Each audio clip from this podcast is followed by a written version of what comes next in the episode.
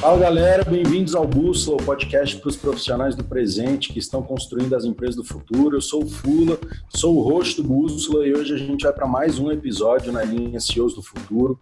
Um papo reto aí com profissionais de C-Level do presente, trocando ideias abertamente sobre responsabilidades, desafios dessa posição do CEO do futuro, como que essa posição tem evoluído dentro das empresas e o que que devem fazer né, os profissionais que sonham em ser CEO. Quem está hoje comigo aqui é o Lucas Mendonça, diretor de consultoria da Spot. Fala aí, Lucas, bem-vindo, tudo bem, meu querido? Fala, Fula, tudo bem? Tudo bem, pessoal? Um prazer estar aqui novamente. Muito obrigado, João Vitor, por estar com a gente. Massa, e hoje a gente recebe o João Vitor Moctice, o João que é formado pela Universidade de Wharton, na Pensilvânia, tem passagem aí pela área de fusões e aquisições do JP Morgan em Nova York, é investidor anjo de algumas startups e é também hoje CEO do Grupo Calton, um grupo do segmento imobiliário bastante importante em Brasília. João, bem-vindo ao Bússola. Queria que você se apresentasse aí para quem está nos ouvindo, principalmente o que eu não trouxe, né, que, que já está no LinkedIn.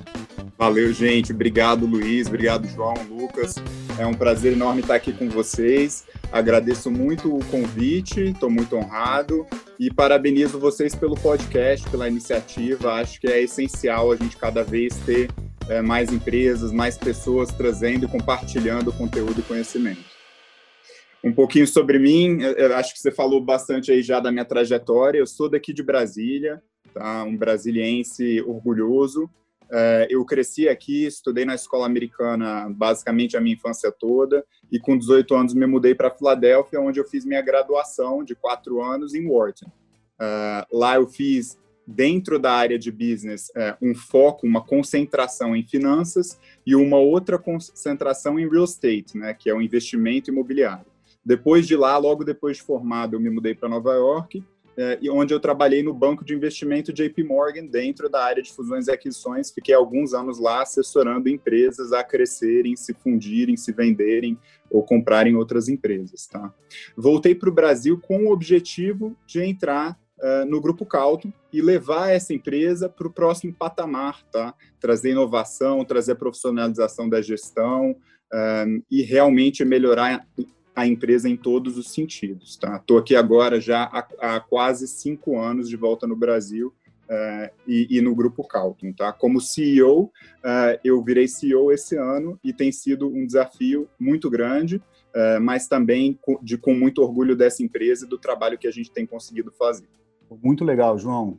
Uma trajetória bem interessante, não só aqui no exterior, o que dá uma visão bem ampla do mercado também. Né? Falando desse mercado, do mercado de investimentos imobiliários, que é esse que você atua né, hoje, é, não sei, tenho a impressão que esse é um dos setores mais afetados aí pela, pela pandemia, né? Ou que vem, se não vem mudando, a pandemia acelerou algumas mudanças, na verdade.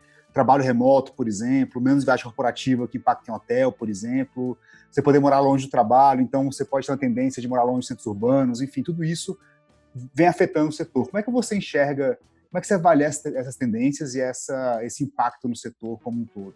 Claro, vamos lá.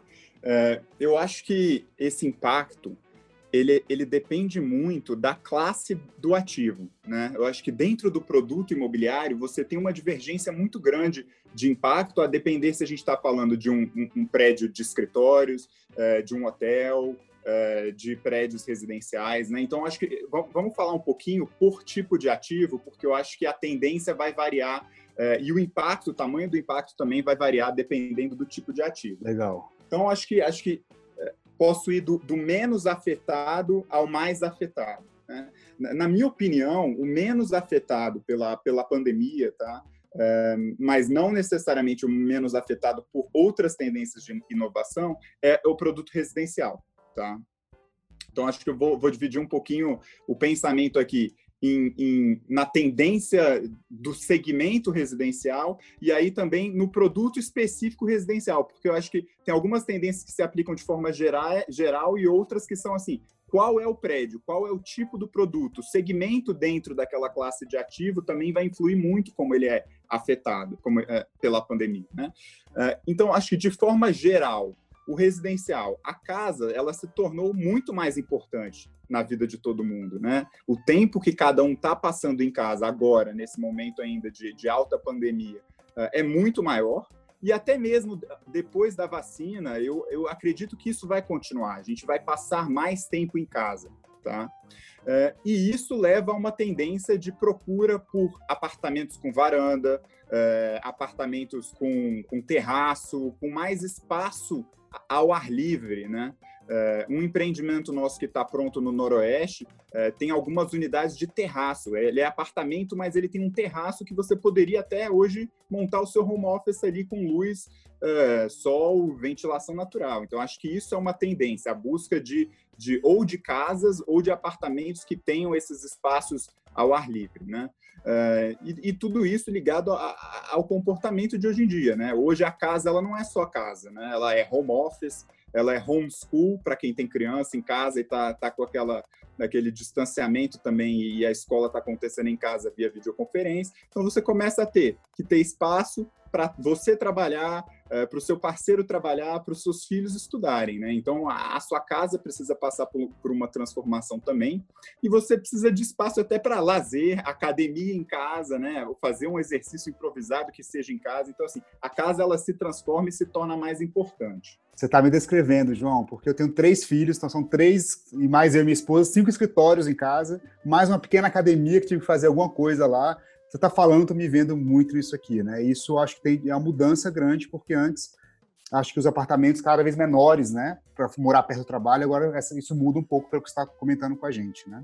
É. E no caso de escritórios, João, a gente saindo um pouco dessa ótica de casa, porque né, a gente vê os coworkings vazios, várias empresas entregando, como é que você enxerga essa tendência? Eu acho, enfim, tem vários futurologistas aí falando, ah, é o fim do escritório, acabou, vai, vai ter uma redução muito grande de, de áreas de escritório. Uh, primeiro, eu acho que é difícil você prever no olho do furacão, né?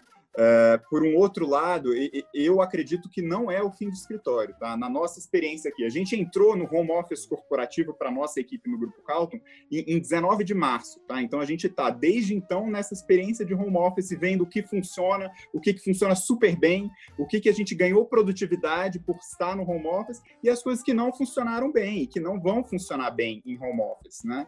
Uh, então, para o escritório, o que, que eu acho que nunca vai funcionar tão bem como o presencial? O onboarding, né, a integração de novas equipes, de novos colaboradores, o trabalho de brainstorm, né, de, de, é, de criar ideias, de pensar em novas coisas, de melhorias, é, a criação do próprio vínculo do funcionário com a empresa, né, aquela paixão, aquele sentimento de pertencimento, ela acontece mais de forma presencial do que via Zoom. Né? Uh, e até mesmo, acho que um grande problema que a gente vê no Zoom e, e, nesse distanciamento é a concentração, o mindfulness. Né? Você não consegue ter aquela concentração total da equipe numa atividade via Zoom. Né? Um cara está lá no celular, outro cara está lendo e-mail enquanto vocês estão na reunião. Então, isso presencialmente acontece muito menos, porque está todo mundo mais ali. Né? Então, o mindfulness é maior. Então, eu não acho que é o fim do escritório. Você mencionou o, o coworking ok, a gente está no olho do furacão ainda, né? Os coworkings podem estar tá vazios. Mas eu acho que até a existência de coworking, ela mostra é, a, a vontade da pessoa ter um escritório fora de casa, né? Por que, que surgiram os coworkings? Surgiram originalmente para aqueles profissionais autônomos, né? O advogado autônomo, uh, o publicitário autônomo, enfim, que não queria estar tá em casa e ali está uma opção barata, eficiente, muito legal, integrada, que ele consiga ter um senso de pertencimento e uma eficiência fora daquele ambiente conturbado de trabalhar em casa com criança, com distração, com outras coisas acontecendo. Então, a, a própria demanda e existência do, do coworking mostra a razão e, e, a intenção de existir escritório fora de casa, né? Então, eu acho que escritório não vai, não vai, não, não acredito numa grande redução de demanda. É, eu acho que Lógico, tem algumas mudanças, algumas reuniões vão continuar sendo virtuais, alguns calls que antes era só call, vai, vai continuar sendo com vídeo, porque tem melhorias aqui da experiência pelo vídeo. Horários podem ser mais flexíveis e alguns dias não ter que ir para o trabalho, mas eu acho que a mudança mesmo, ela vai ser no uso do espaço do escritório, né? Então, algumas mudanças de como a gente vai usar o layout, na verdade, eu acho que tem vários argumentos para você falar em, em, um aumento de demanda de área de escritório, porque a gente estava, antes da pandemia, uma tendência de uma densidade muito grande dentro de um escritório. Então, você estava vendo aquele, aquelas sedes de empresa que eram, assim, entupidas de estações de trabalho, né? Naquele open office, mas uma do lado do outro. No Brasil, a média, a média de área por metro quadrado por pessoa era 7 metros quadrados por pessoa antes da pandemia. No mundo, isso já era um pouco maior. Então, no Brasil, a gente estava comprimindo mais ainda. No mundo, isso é 12 a 14 metros quadrados por pessoa. Isso vai mudar. Você não vai conseguir mais propor escritórios de 7 metros quadrados por pessoa é, naquele espaço de open office, todo mundo entupido, né? Então, acho que você vai ter espaços mais abertos, mas mais amplos, com, com mesas para cada pessoa, mesas mais amplas.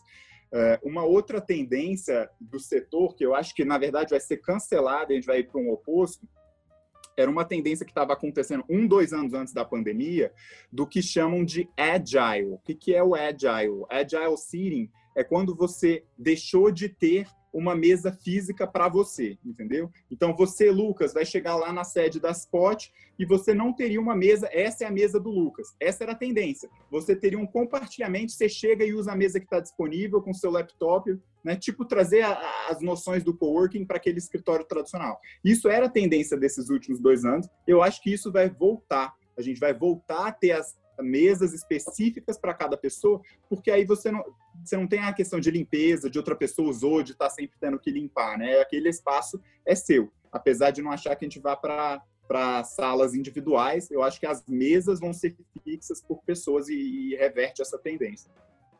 E algumas, algumas outras tendências construtivas, né?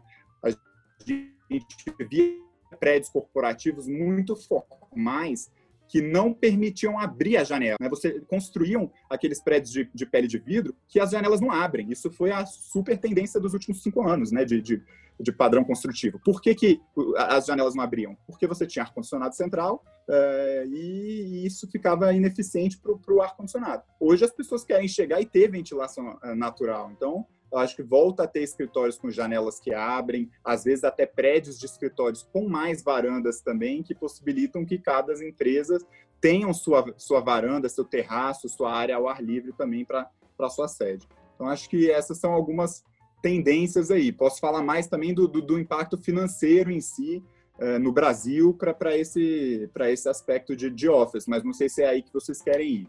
Acho que, que é uma visão bem interessante você imaginar que um momento depois do isolamento necessário, né, que todo mundo está imunizado, tem vacina, os offices cresçam um pouco, né? Isso é, é, é, uma visão bem interessante. Eu gostei. Eu queria te perguntar, é, achei até otimista a tua visão sobre escritórios, né, no médio e longo prazo.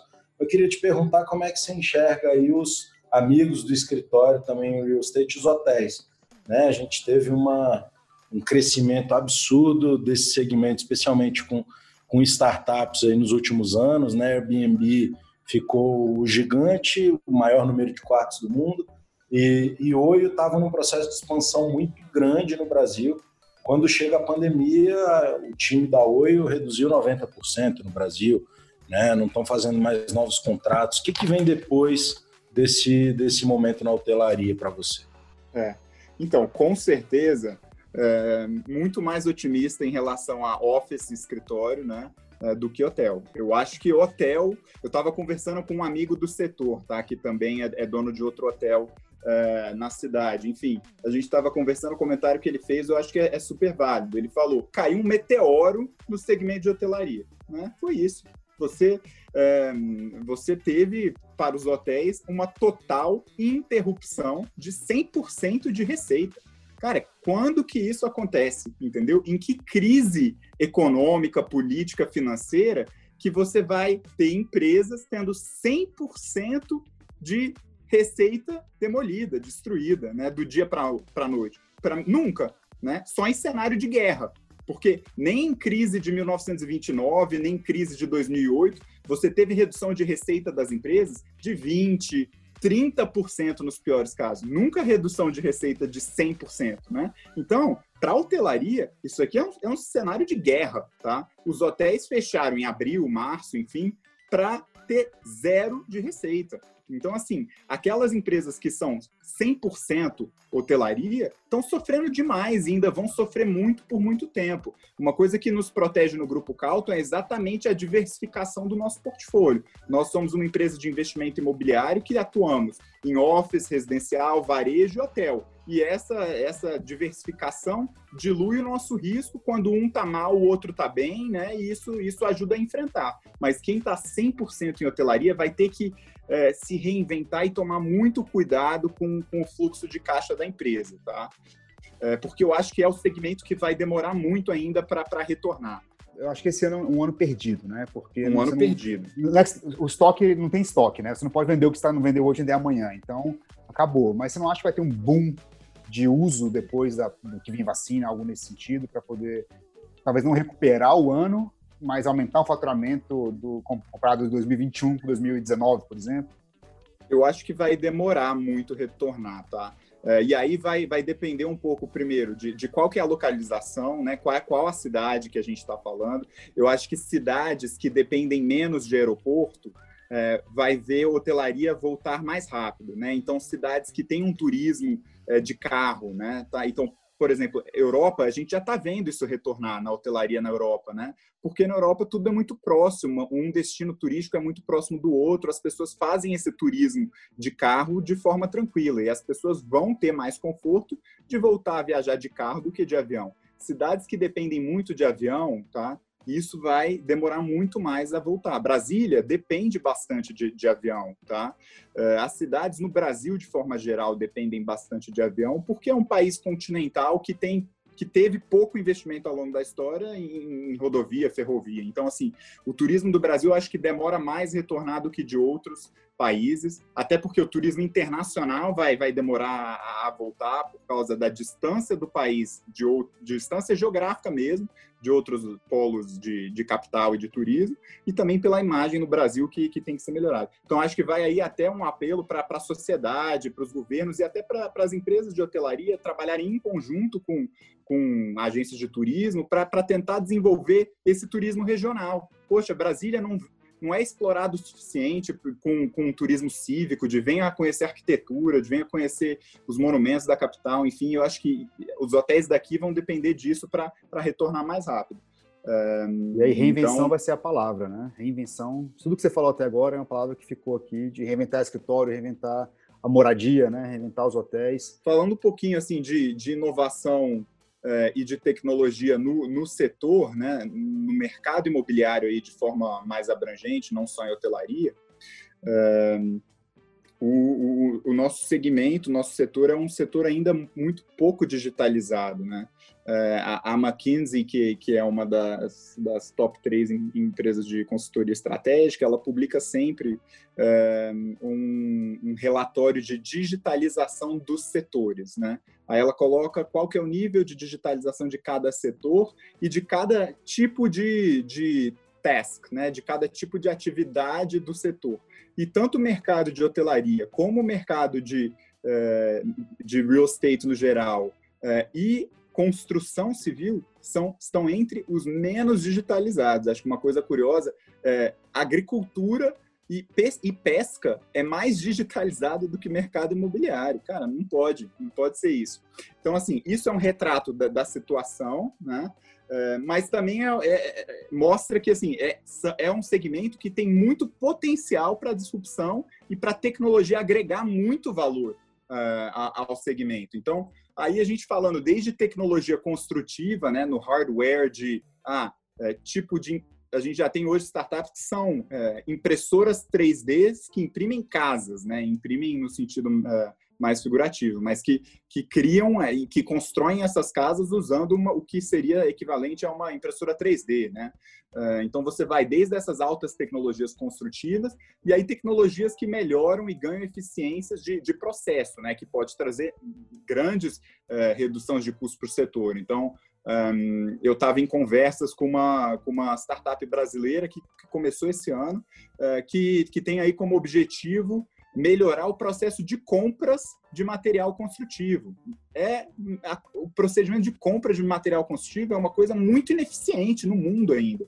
Então, assim, são esses tipos de inovação, várias outras, que você consegue ganhar eficiência e reduzir custo num momento que você precisa muito fazer isso. Interessante você comentou, né, que é um setor pouco pouco digital, né, pouco nesse sentido, né, o real estate como um todo, né?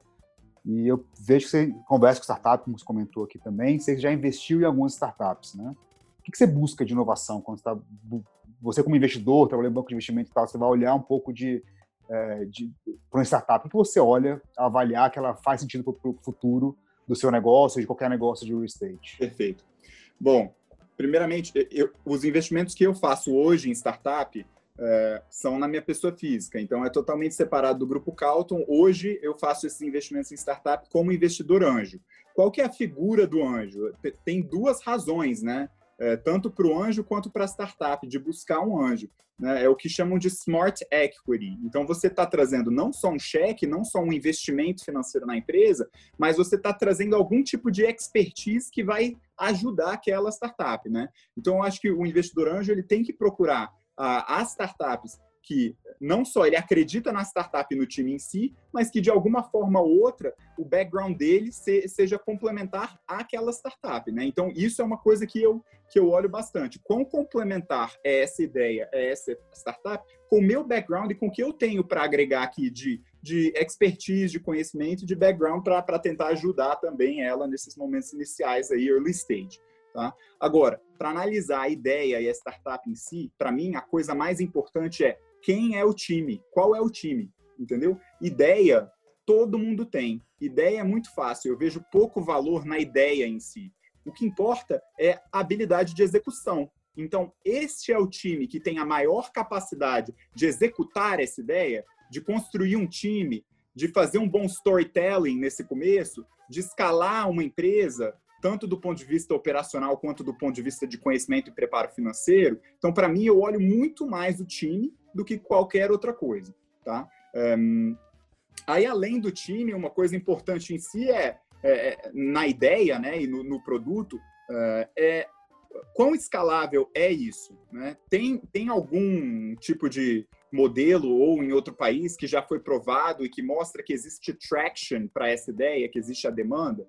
Né? E acho que também agora, uma coisa que vai, vai ser mais importante ainda nesse momento de pandemia, nesse momento de, de crise econômica mundial, é, que, que talvez não foi tão importante para essas rodadas de fundings da startup nos últimos cinco anos, né? Nos últimos anos a gente viu aí um mundo de muita liquidez, então às vezes as análises elas se tornaram mais, mais básicas. Mas acho que uma coisa que, que vem a ser muito importante agora é quão asset light essa ideia, né? Então, asset light é assim, um, essa ideia demanda menos capital para ela crescer, entendeu? Isso é uma coisa que hoje é mais importante. E a outra coisa é quão sustentável é desde o início essa ideia. É, no unit economics, né, na, na, na, margem em si do negócio, desde o início, ela consegue ser lucrativa? Acho que isso são do, dois conceitos que estavam um pouco esquecidos aí nessas, talvez, bolhas dos últimos anos, é, e que hoje são muito importantes e, e, que todos os investidores de startup, de early stage, vão olhar com mais atenção.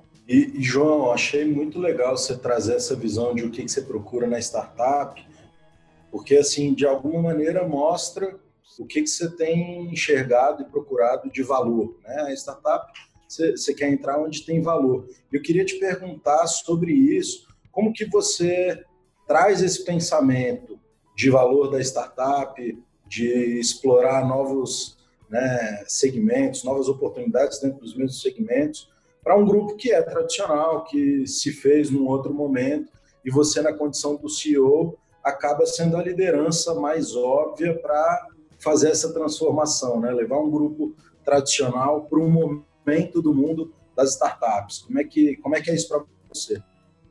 Não, essa é uma ótima pergunta, Luiz. É, eu acho que até na minha resposta da pergunta anterior eu falei da importância de time, né? Eu acho que em qualquer empresa isso é isso é, é muito importante, né?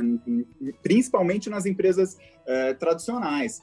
Então acho que time é, é um foco muito muito importante para o CEO. A construção e a renovação, a capacitação e recapacitação do time tá?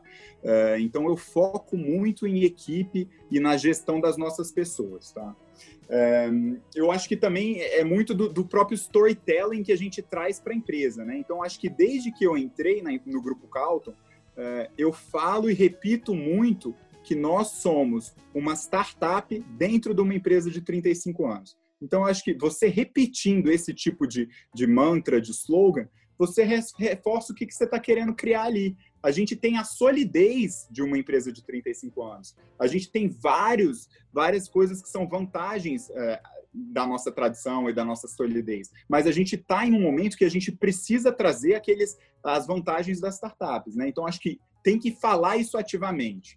Né? E você fala isso de várias formas. Você fala falando mesmo em treinamentos. A gente criou um, um programa de treinamentos muito, muito forte e, e, que a gente foca bastante dentro da empresa. Você fala isso no dia a dia, na sua interação com todos os funcionários. E você também fala isso através de, de ações, né? através dos projetos em si que, que você coloca na empresa. Então, um, uh, então acho que tem que ter uma coerência muito grande também entre a fala uh, e a ação. Então, por exemplo, a gente tem os nossos valores corporativos como empresa, né? Para ilustrar um, uh, um, dos nossos valores é o conhecimento uh, e a valorização das empresas, da, das pessoas.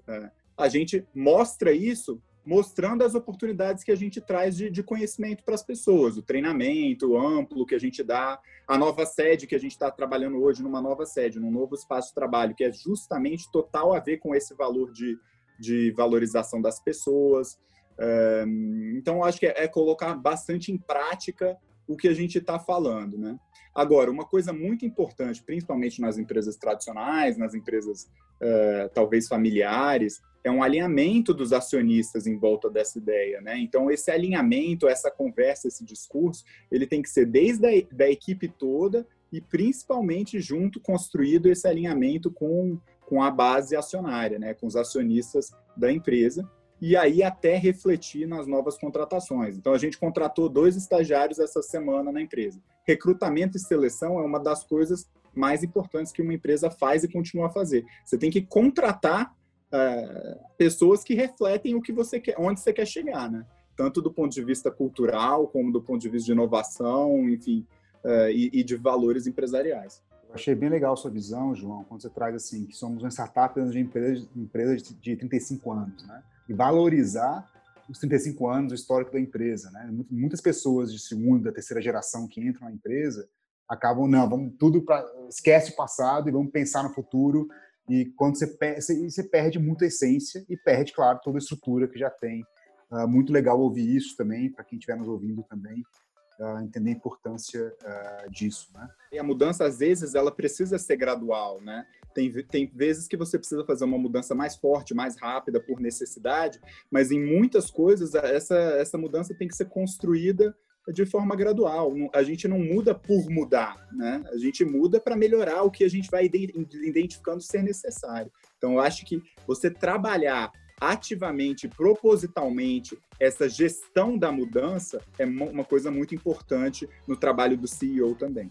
Outra fala boa sua também foi essa, de mudar por, por, por uma razão, né? Uh, a gente vê muitas pessoas querendo implementar o que elas veem lá fora, veem empresas diferentes, mas isso faz sentido para mim? Né? Isso está tá no meu contexto? O que, o que, que faz sentido para mim? Tem que analisar toda, toda a estratégia e, e esse trabalho do CEO, né? Saber o que, que eu trago para mim aqui, para onde eu vou, né? muito interessante. Uh, bom, mudando um pouco, um pouco o foco da, da conversa, né? O Brasil hoje passa por um momento, quando a gente fala de juros, por exemplo, de economia, um pouco diferente, né? Juros bem baixos. Isso talvez favoreça investimentos, tanto em bolsa, por exemplo, mas também uh, possivelmente faz o imóvel, investimento em imóvel ser mais atrativo, né? É, coisa que o brasileiro está acostumado a isso. Né? No passado, assim, é, o investimento do brasileiro sempre foi imóvel, né? É, como é que isso afeta a decisão de investimento de vocês, que é um investimento de longo prazo? Né? Quando se fala em real estate, não invisto hoje para amanhã, né? Tem toda uma questão de longo prazo. E até quando você falava dos escritórios, por exemplo, fico imaginando escritórios antigos, não tem como ter um ambiente grande, né? É reforma muito grande para isso acontecer. Então, investimento, quando vocês investem, é pensando no longo prazo, né? Como é que essa taxa de juros hoje afeta vocês decisão de investimento mesmo em real estate? É. Eu acho que assim tem, tem dois motivos uh, grandes porque uma pessoa física ou pessoa jurídica vai procurar um investimento imobiliário, né? Uh, uma razão histórica porque o investimento imobiliário foi muito popular no Brasil é hiperinflação, né? Então, o investimento imobiliário ele é o único investimento que se protege contra a alta inflação, né?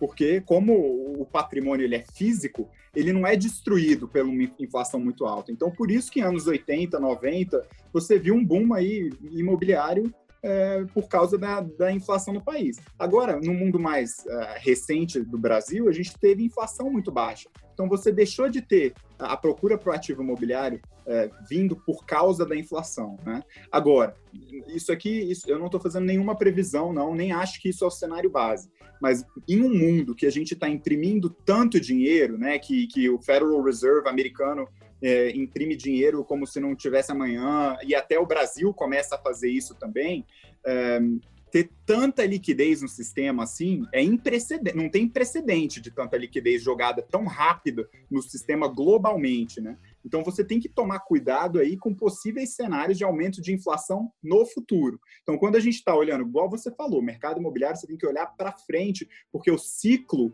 é, é, é, longo, né? Você constrói um prédio vai demorar três a cinco anos, enfim.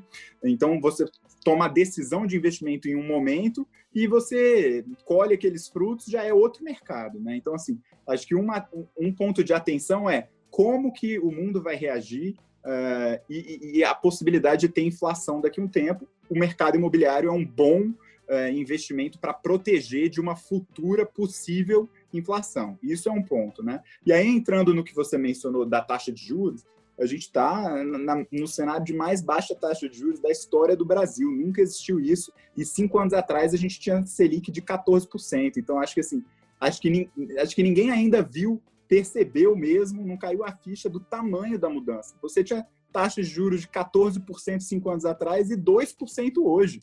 Isso é muito grande. Então, acho que isso ainda, a gente não está vendo ainda é, a dimensão do impacto disso, tanto na cabeça da pessoa física como no investimento das empresas. Mas o que, que eu acho que pode acontecer, e isso nos afeta como Grupo Calton na nossa, na nossa visão de investimento poxa, a gente vai ver uma grande saída aí, já estamos vendo aí, de investimentos de renda fixa, né? Porque antes era uma mamata no Brasil. Você deixava todo o seu dinheiro numa renda fixa e tinha 10% ao ano, tranquilo. Hoje você não vai ter 4% ao ano se você não investir isso mais ativamente. Então, acho que isso torna, de novo, o investimento imobiliário mais atrativo, porque além da correção contra a inflação, o, ativo imobiliário ele tem um, um risk-adjusted return, né? um, um retorno é, para aquele nível de risco muito bom, tá? É, para o nível de risco, o mercado imobiliário tem um maior retorno, né? Mas também eu acho que é, é um momento de oportunidade não só para o mercado imobiliário, mas para outros tipos de investimento alternativo. O investimento do negócio próprio, né? Então, cara, aquele aqui em Brasília, aquele servidor público que está se aposentando e, antes tinha o dinheiro em renda fixa, talvez ele vai abrir uma franquia de um Starbucks entendeu? E esse tipo de investimento alternativo assim é muito bom para a economia, porque é, é, ele move não a economia de papel, não a economia de, de mercado, né? ele move a economia real, ele gera emprego. Uh, então, acho que isso aí a gente está vendo assim a partir dessas premissas, tá?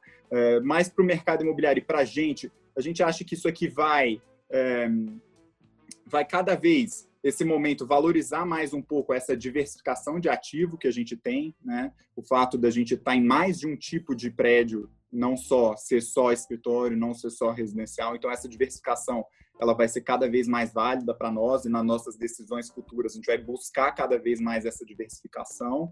Um, a gente também vai buscar cada vez mais a qualidade do ativo, porque quanto mais qualidade o ativo tiver, mais resiliente ele é uh, a crises, né?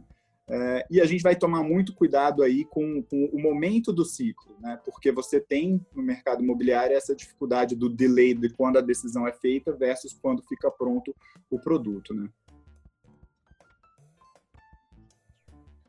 João, a gente até aqui, talvez a gente pontue mais até o final do episódio, mas a gente até aqui falou três motivos que eu tomei nota pelos quais a gente vive um momento muito único do mundo, né? A gente falou aí desse momento do mundo das startups, que está muito ligado a essa hiperconectividade que a gente tem à nossa disposição. A gente falou, você mencionou aí um momento de hiperliquidez, né, que a gente nunca imprimiu tanto dinheiro, nunca colocou tanto dinheiro na veia, e combinado com um momento de menor juros histórico no Brasil, que também é um cenário novo. E aí tem um monte de empresa é, fazendo o que vocês fizeram, que é uma transição né? Pessoas assumindo negócios nesse novo momento. E eu queria te perguntar sobre essa sucessão. A gente sabe que o Grupo Counter é uma empresa familiar, Como que está sendo para você? Que dica você daria para quem também está vivendo sucessão familiar no momento tão único do mundo? É, bom, eu acho que às vezes é, não existe aí um conhecimento amplo da, da relevância de empresas familiares, né? Uh, mas mundialmente tem, tem um, um, dado aí, acho que é da Deloitte, eu não tenho certeza, estou lembrando de cabeça, mas acho que é a Deloitte que produz esse relatório, é, que 80% das empresas no mundo hoje são de propriedades familiares e administrada por gestão familiar. 80% é muito. Tá? Mas aí isso pega todo tamanho de empresa. Então, aquela empresa de duas pessoas, aquela loja da, da tia, né? Enfim, então isso aí pega muita gente. Agora, vamos, vamos olhar uma estatística aí de, da, da Fortune 500, então as 500 maiores empresas. 40% das 500 maiores empresas são empresas com controle ou propriedade familiar.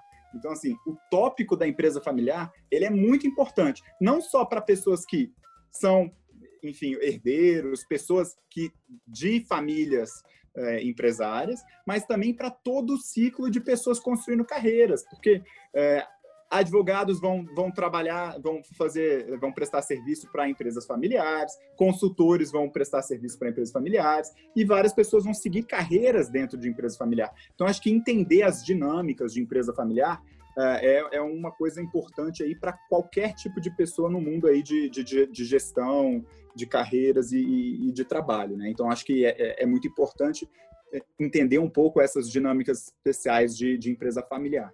É, ao meu ver, é, tem muitas vantagens de ser uma empresa familiar, tá? É, principalmente esse foco no investimento ao longo prazo, a, a, rapidez da tomada da decisão, né? E o alinhamento aí entre acionista e gestor, né? Que, que é uma das coisas mais difíceis de se criar, né? Então, acho que existem várias vantagens, mas a empresa familiar tá, tem muitos desafios, muito desafio. Uh, então, os desafios sobre como a dinâmica de uma família, a união de uma família pode afetar negativamente a união da empresa, né? Uh, empresas que, que às vezes não conseguem estabelecer uma cultura de meritocracia dentro da empresa e empregam o nepotismo de uma maneira ruim, isso acaba afetando, você colocando pessoas em cargos sem que elas tenham as qualificações necessárias. E até mesmo quando a família vai crescendo demais, pessoas que se tornam dependentes daquela empresa familiar, e aí você tem conflitos, né? Entre quais são as coisas que funcionam bem para uma união da família versus as coisas que funcionam bem para a união da empresa e sucesso da empresa. Né? Então, voltando à sua pergunta, acho que é necessário implantar o quanto antes, independente do tamanho da sua empresa familiar, tá? Uh, implantar uma, um plano de governança corporativa, implantar essa governança corporativa. Então, desde que eu entrei aqui na empresa, quase cinco anos atrás, isso foi um dos grandes focos também. Como que a gente vai melhorar a nossa governança corporativa? Né? Então, o, qual que é o objetivo da governança corporativa? É justamente ela separar o que na, na empresa familiar fica muito confuso. Você mistura na empresa familiar o que, que é família, o que, que é empresa e o que, que é propriedade, o que, que é acionista. E a governança corporativa ela está aí para criar essa, essa transparência, para separar isso. O que, que é família, o que, que é empresa, o que, que é propriedade. Né? Uh, então, por exemplo, cinco anos atrás a gente fez um, um retiro é, a gente foi para Pirinópolis com os acionistas da família e a gente sentou por quatro dias para aprender juntos sobre governança corporativa. Tá? Para colocar todos os acionistas, o que, que acontece sempre, tá? Você tem diferentes níveis de, de, de background, de educação, de conhecimento financeiro e de gestão nos acionistas. Então, pelo menos na questão do assunto de governança corporativa, você tem que igualar esse conhecimento. Você tem que ter todos os acionistas tendo um conhecimento básico de governança corporativa e da importância das ferramentas de governança, né? Então eu acho que isso aí é minha dica. Foca nisso. Cria um board of directors, né, um conselho de administração, cria uma política de envolvimento familiar de quem pode ou quem não pode trabalhar na empresa, uma política de dividendos e, e, e aí aí volta também o que que as startups fazem muito bem, né? Dados, né? As startups usam dados muito bem. Para você ter um bom alinhamento entre gestão e acionista, você precisa de bons relatórios, de bons KPIs, eh, de boas métricas de sucesso, para você criar um conforto no nível do acionista sem que ele tenha que se envolver muito no nível de dia a dia de gestão. Né? Acho que é um pouco disso aí. Você deu algumas dicas muito, algumas dicas muito interessantes. Né? A primeira que você falou lá atrás é do alinhamento entre uh, os sócios, né? entre a, que vocês querem de futuro ali, você comentou isso, eu acho que isso é uma das coisas que mais gera briga se não está alinhado, né? É, depois a governança, que você evita, você deixa claro que cada um tem que fazer, deixa claro que cada um precisa fazer e o cada um não pode fazer também, né? Isso é outra coisa que você até alinha a expectativa das pessoas, né? Porque você quis entrar num negócio, pode ser que você tenha um, é, eu não sei que nível familiar que tem, de irmão, de primo, enfim, mas pode ser que alguém não queira entrar e tudo bem, ele pode ser acionista mesmo assim, pode ter o chapéu de acionista e não de gestor, né? Então tudo isso é, define super bem, muito bom Uh, e eu concordo com você que empresa familiar tem um aspecto bem interessante. Uh, e mais que isso, muitas vezes a empresa familiar também leva o nome da família, né? Assim, não, não nome do nome da empresa mesmo, mas tem a questão de, cara, isso aqui vai ser a melhor coisa do mundo, porque não, só, não é só a empresa, sabe? É, é também estou levando a minha família inteira aqui. Então, isso, isso gera uma, um, um engajamento muito grande, muitas vezes também. Do, né? Você falou muita questão do lado hard, mas o lado soft tem isso também, né? Que eu entendo que é interessante se for um pouco desse lado de, de alinhamento entre, entre gestores, famílias e tudo mais, né? Agora, você assumiu como CEO agora, você está numa transformação, pelo que você comentou. Você traz uma visão diferente, uma visão né, de quem tra... de uma carreira internacional, de pessoa que foi para fora, né, que investe em startup. Como é que você, como é que me fala um pouco da sua liderança no dia a dia para levar as pessoas junto com você nesse barco, né? Você como CEO tem a missão de pegar as pessoas, botar no mesmo barco que você e, e todo mundo remar junto, né? Como é que você, como é que é seu estilo de liderança? Me comenta um pouco sobre isso, sobre o dia a dia seu. Colocando uma pimenta aí, João, é, pela tua última fala, dá para assumir que dados e governança são a sua marca de liderança ou não? É, eu, eu, eu, não colocaria assim. Eu acho que dados, dados fazem, é um, dados são uma ferramenta que eu uso para exercer minha liderança, né? Uh, mas eu acho que dados não é o meu estilo, enfim, mas dados são necessários para fazer o que eu quero fazer, porque a gente quer fazer como empresa, né? Então acho que é uma ferramenta. E a governança em si, a governança corporativa é uma outra ferramenta nossa, né?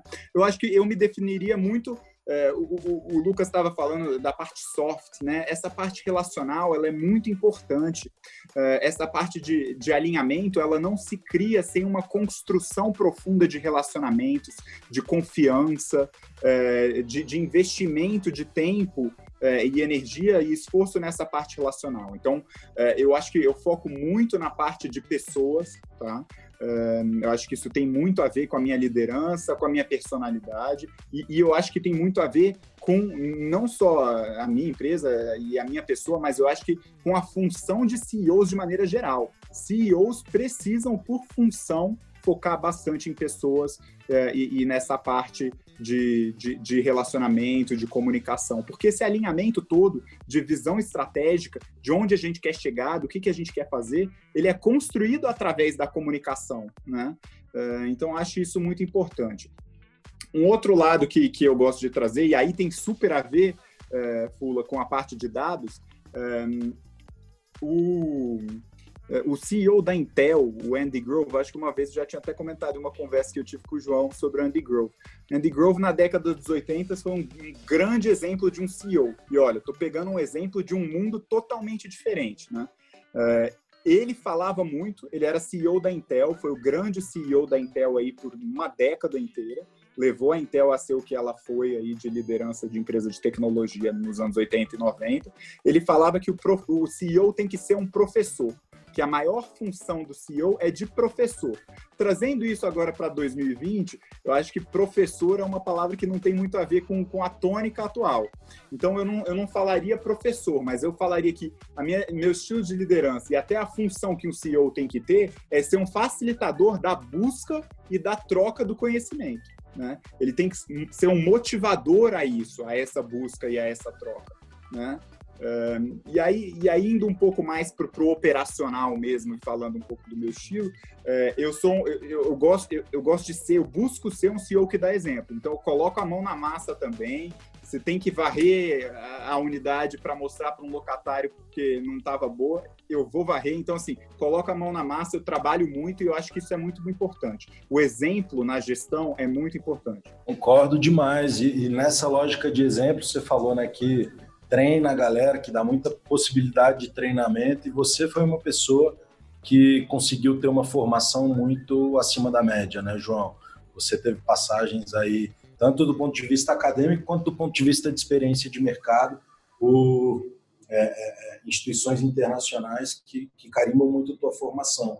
Como é que você enxerga essa importância da experiência internacional é, para o CEO do futuro, né? Essa, essa visão mais global, né? Essa capacidade de transitar num mundo VUCA que não tem mais fronteira, né? especialmente depois de uma pandemia. Como é que você enxerga é, essa visão e vivência internacional no teu contexto?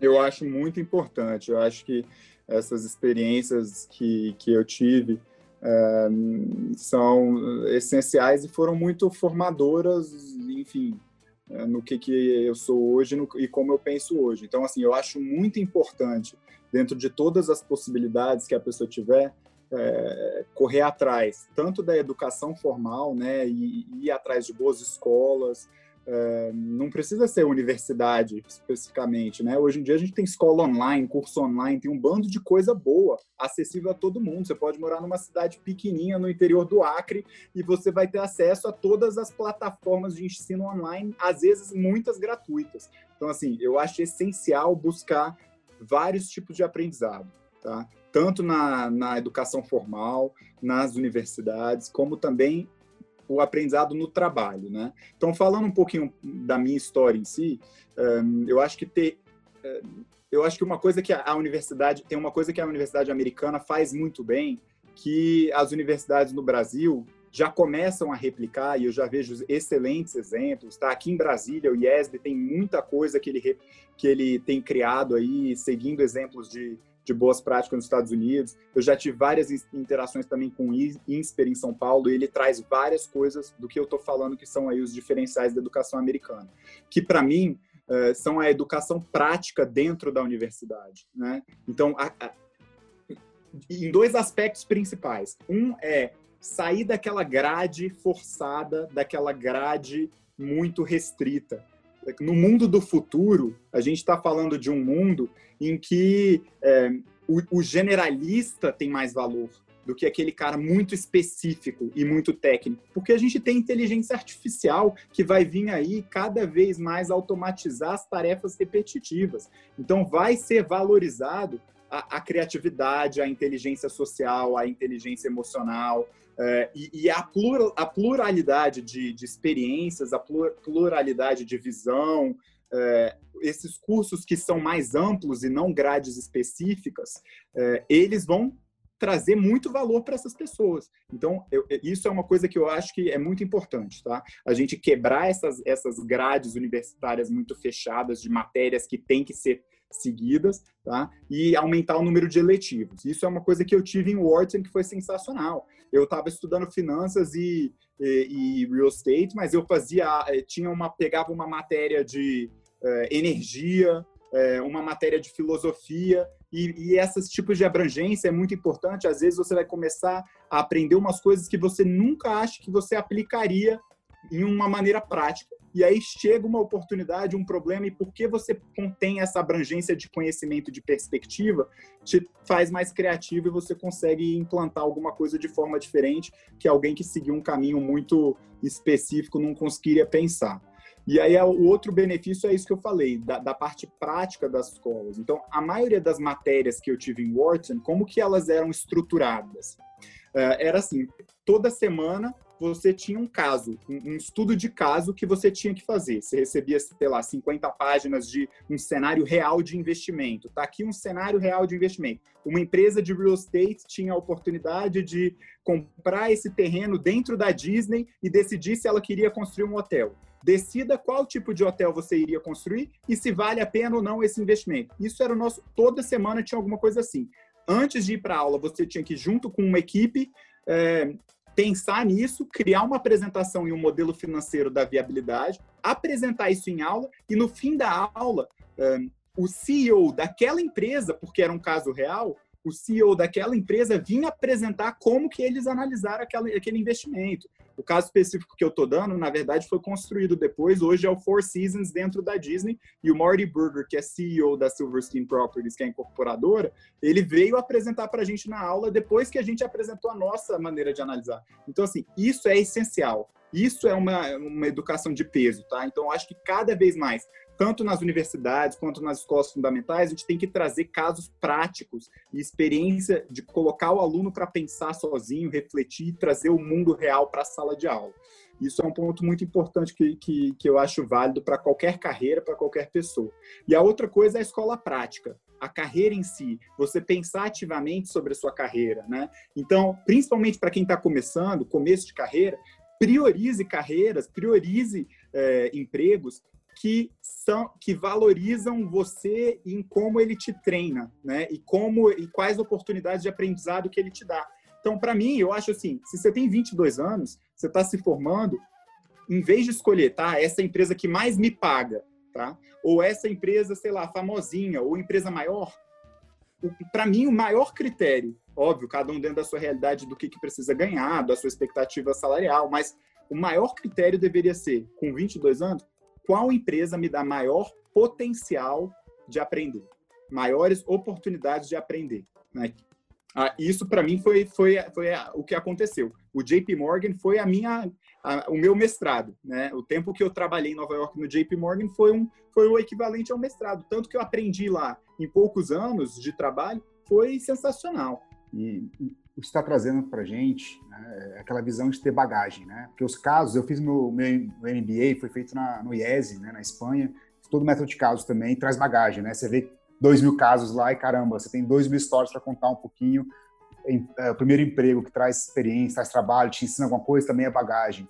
Tal qual um, um, coisas pessoais que você faz também traz muita bagagem, que na hora que você vai né, tem que tomar uma decisão, tem que fazer alguma coisa, você tem muito mais é, criatividade, porque você teve muito mais acesso a muito mais pontos de experiência, digamos assim, para, para tomar uma decisão melhor, para fazer algo melhor, para pensar diferente na organização.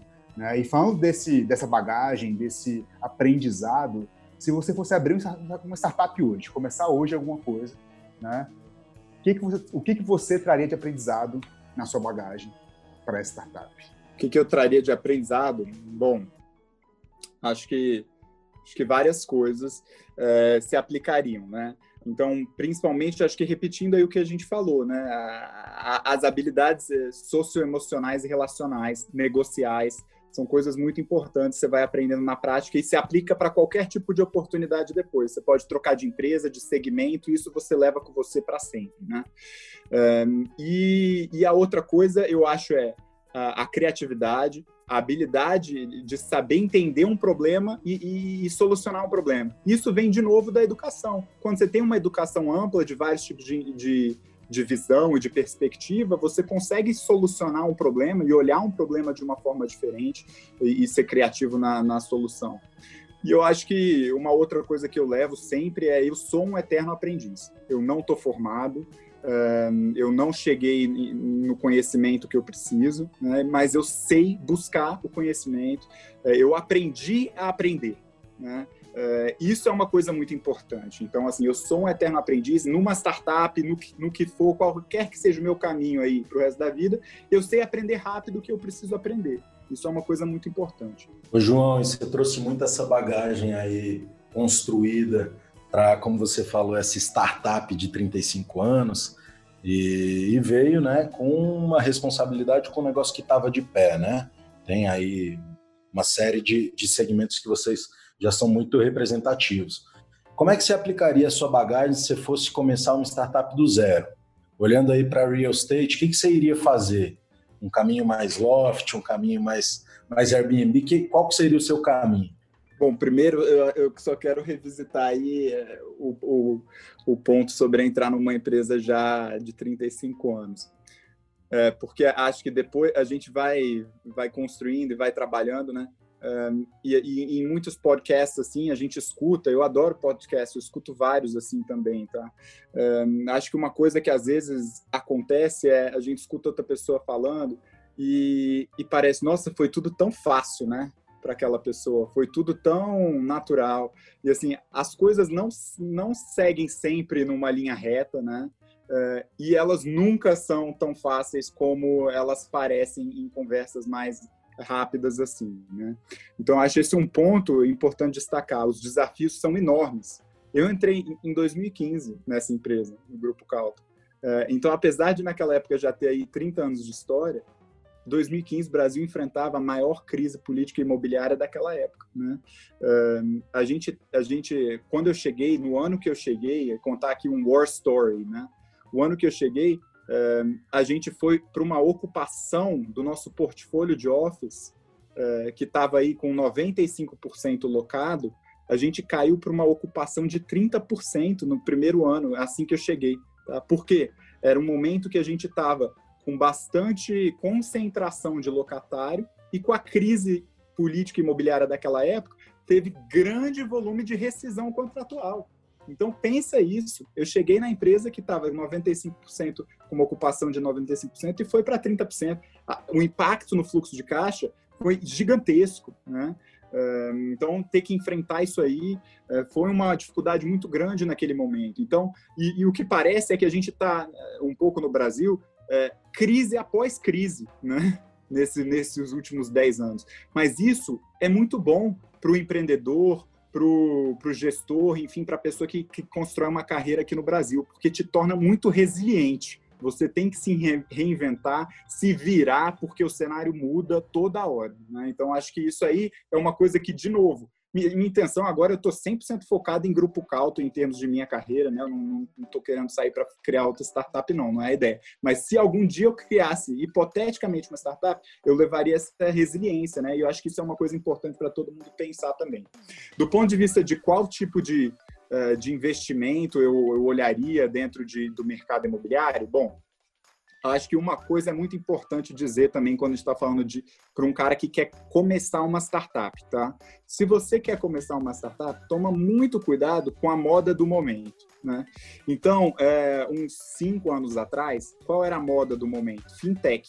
Todo mundo queria com, com, é, começar uma fintech. Por quê? Você teve excelentes exemplos de fintech no mundo que foram muito bem sucedidos, com exits excelentes, né? Então, aí Nubank, Nubank foi uma das primeiras startups de grande destaque no Brasil, né? O que, que acontece? Quando você tem um bom exemplo, assim, tipo Nubank, todos os caras que estão falando, poxa, eu vou criar uma startup, o que, que eu vou pensar? Aí você cria essa moda fintech, fintech, fintech. Então, todo mundo inteligente começou a ir para fintech.